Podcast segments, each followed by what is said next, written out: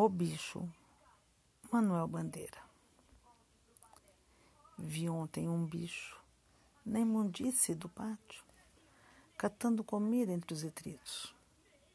Quando achava alguma coisa, não examinava nem cheirava, engolia com voracidade.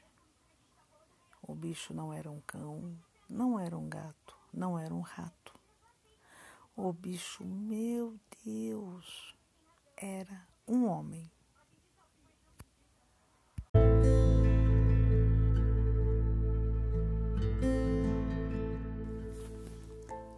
Boa noite. E para hoje, Fernando Pessoa. Autopsicografia. O poeta é um fingidor. Finge tão completamente que chega a fingir que é dor, a dor que deveras sente. E os que leem o que escreve, na dor lida, sentem bem, não as duas que ele teve, mas só a que eles não têm. E assim, nas calhas da roda, gira entreter a razão esse comboio de corda que se chama coração.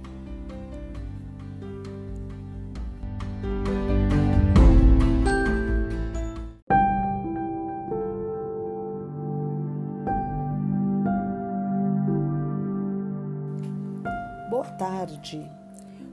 Hoje, no Centro de Mídias de São Paulo, os alunos do oitavo ano tiveram aula sobre editorial. Por este motivo, o podcast de hoje vem com o editorial do Estado de São Paulo, com o título O custo da evasão escolar. Levantamento estima que o prejuízo total causado pela evasão escolar seja de 214 bilhões de reais por ano, o que equivale a 3% do PIB, produto interno bruto. Depois de ter lançado em 2019 uma campanha de mobilização de institutos, empresas, ONGs e entes públicos para definir pautas para a produção de conteúdo de 81 programas sobre educação no canal Futura, reunindo mais de 92 parceiros.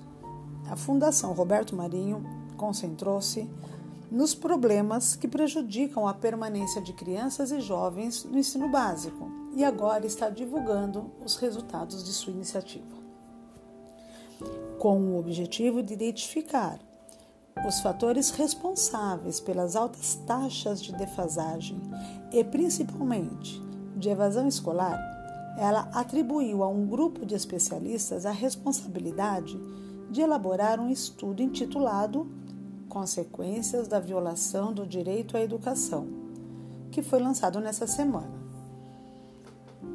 E para coordenar o trabalho, convidou o economista Ricardo Paes de Barros, PhD pela Universidade de Chicago, professor do INSPER e consultor do Instituto Ayrton Senna.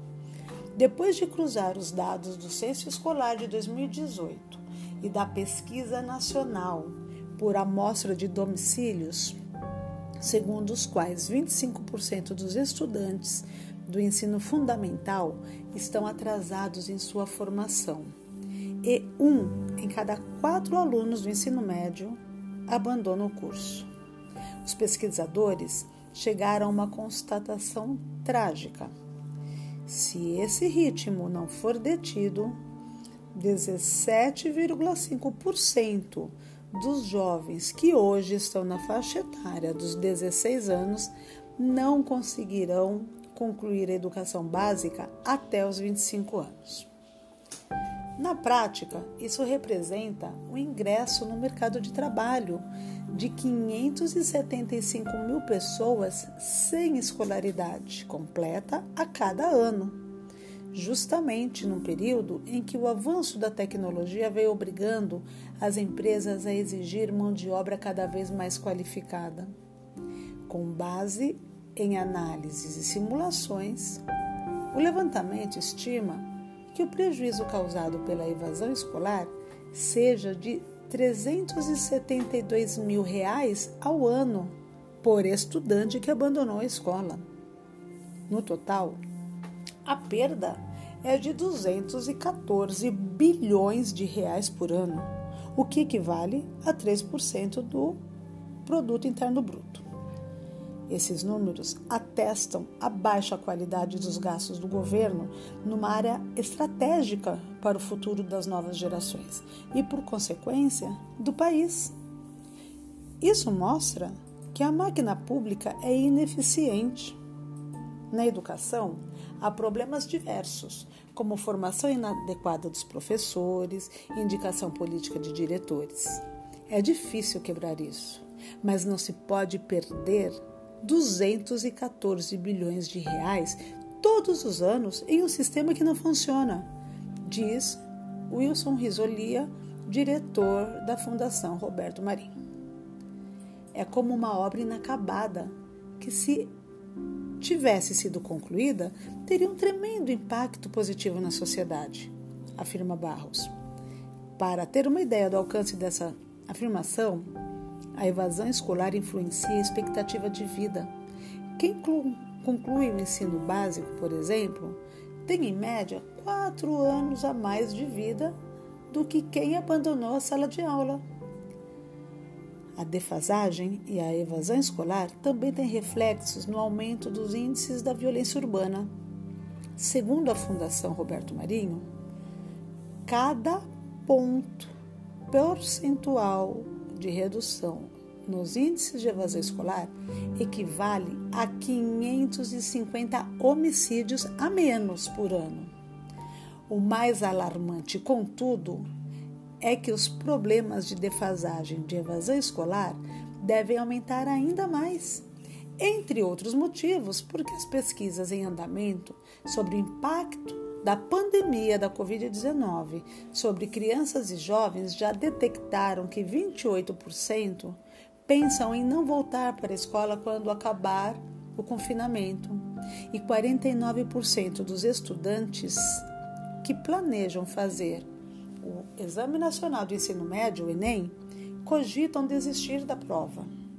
Além disso, desde o início do governo Bolsonaro, a área de ensino básico está praticamente abandonada pelo Ministério da Educação.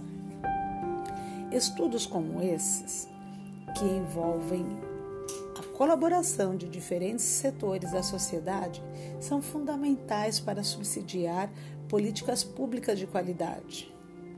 Mas para que produzam efeitos concretos, é preciso que os dirigentes governamentais da área da educação tenham não só um mínimo de seriedade, mas igualmente competência para compreender a importância das colaborações que estão recebendo.